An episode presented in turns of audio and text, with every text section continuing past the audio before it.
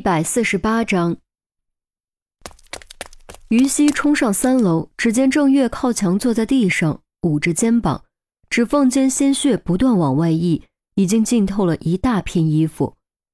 在郑月不远处倒着一个戴面具的歹徒，显然是他刚刚干掉的。你没事吧？你怎么上来的？于西赶紧跑过去，揉了一团布帮他按住伤口。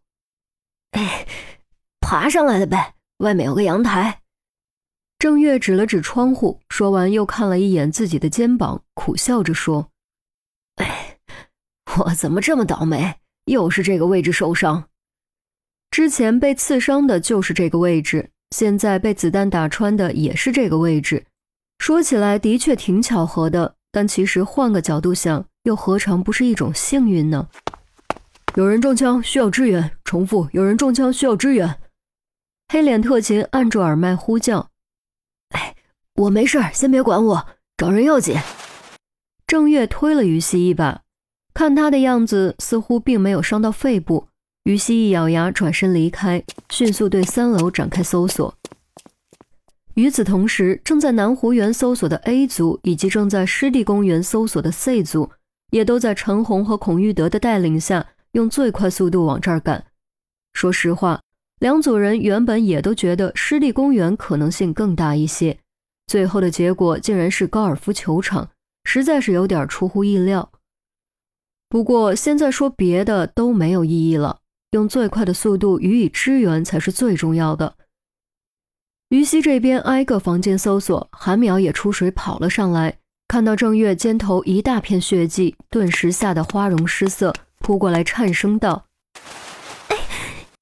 你别吓我呀！放心，死不了。你没事吧？郑月挤出笑容。韩淼抹了一把脸上的湖水，摇摇头，双手用力帮他压住伤口。虽然并没有伤到要害，但失血过多也是会死人的。在救护人员赶到之前，尽量减少失血是紧急处理的最佳方案。逮到了，人在这儿！一名特勤高声道。小兵，于西还以为说的是于冰，立刻冲了过来，却发现说的不是于冰，而是黄天福。黄天福正抱头蹲在墙角，瑟瑟发抖，口中不住颤声重复：“别杀我！”一副被吓坏了的样子。别杀我！别杀我！别杀我！不远处放着一把椅子，椅子上还残留着捆绳，窗帘被卸掉了，窗边还摆着一沓厚纸壳。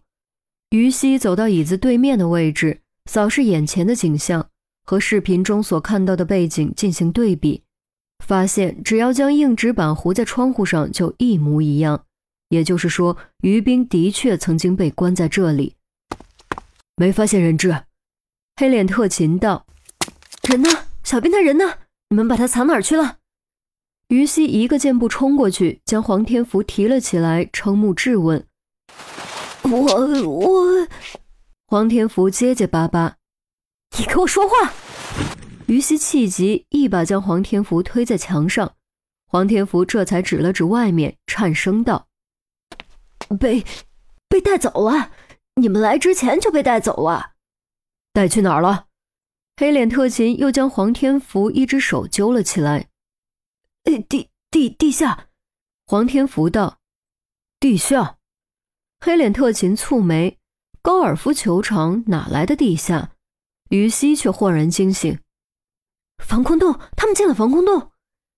不久前，孔玉德已经通过耳麦告知众人，严峰进了防空洞。既然如此，黄天福所指的地下极有可能就是防空洞。这里有防空洞的入口。黑脸特勤晃了一下黄天福，沉声问：“哎，有有有。”黄天福连声点头，带我们去，快！黑脸特勤一把将黄天福丢到门口，黄天福跌倒在地，赶紧手脚并用爬起来，带着众人往楼下跑。于西虽然急，但还是先跑到郑月和韩淼面前，将情况大概说了一遍。淼淼，你照顾好他，你们在这儿等陈姐和孔菊他们，等他们到了，告诉他们尽快下来支援我们，小心，小心点。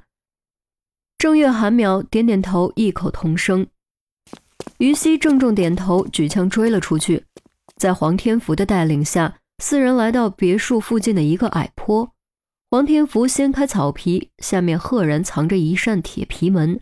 再掀开铁皮门，终于露出了黑洞洞的地道入口。这不是标准的防空洞入口，是私人挖掘的，而且有些年头了。黑脸特勤仔细查看后断言：“我先下。”于西说完就要下去，却被黑脸特勤拦住：“还是我们打头阵。”黑脸特勤不由分说，率先钻了进去。另外两名特勤紧随其后，于西掏出手铐，将黄天福铐在铁门把手上，警告他不要试图逃跑，这才跟在后面进入地道口。穿过人工挖掘的狭窄地道，鼻子的压迫感立刻缓解。这里的确是防空洞。于西打开手电，打量周围，有人走过的痕迹，而且是新的。一名特勤蹲下查看。找到了些许不完整的脚印，小心些，也许有陷阱。黑脸特勤压低声音，将手电和手机并在一起，小心翼翼带头前进。按照黑弥撒指引的路线，严峰刚走了一半多，突然又接到了电话。下一个岔口左拐，再向前两个岔口，速度。黑弥撒说完，挂断电话，语气明显不如之前那么淡定。难道 B 组已经抄了黑弥撒的老巢？如果真是这样的话，于斌会不会已经得救了呢？严峰心中暗想，却没有后退，而是加快了脚步。无论于冰有没有得救，他都必须亲眼见证。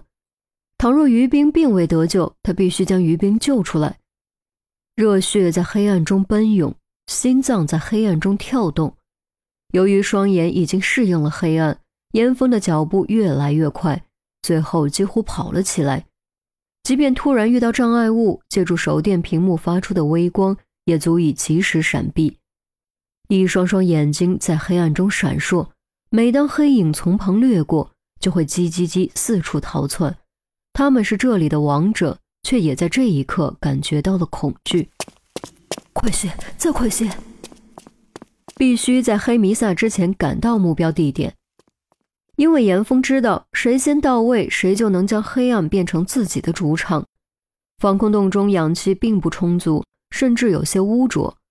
当严峰开始感觉有些头晕的时候，终于抵达了黑弥撒指定的位置，而黑弥撒暂时还没有出现。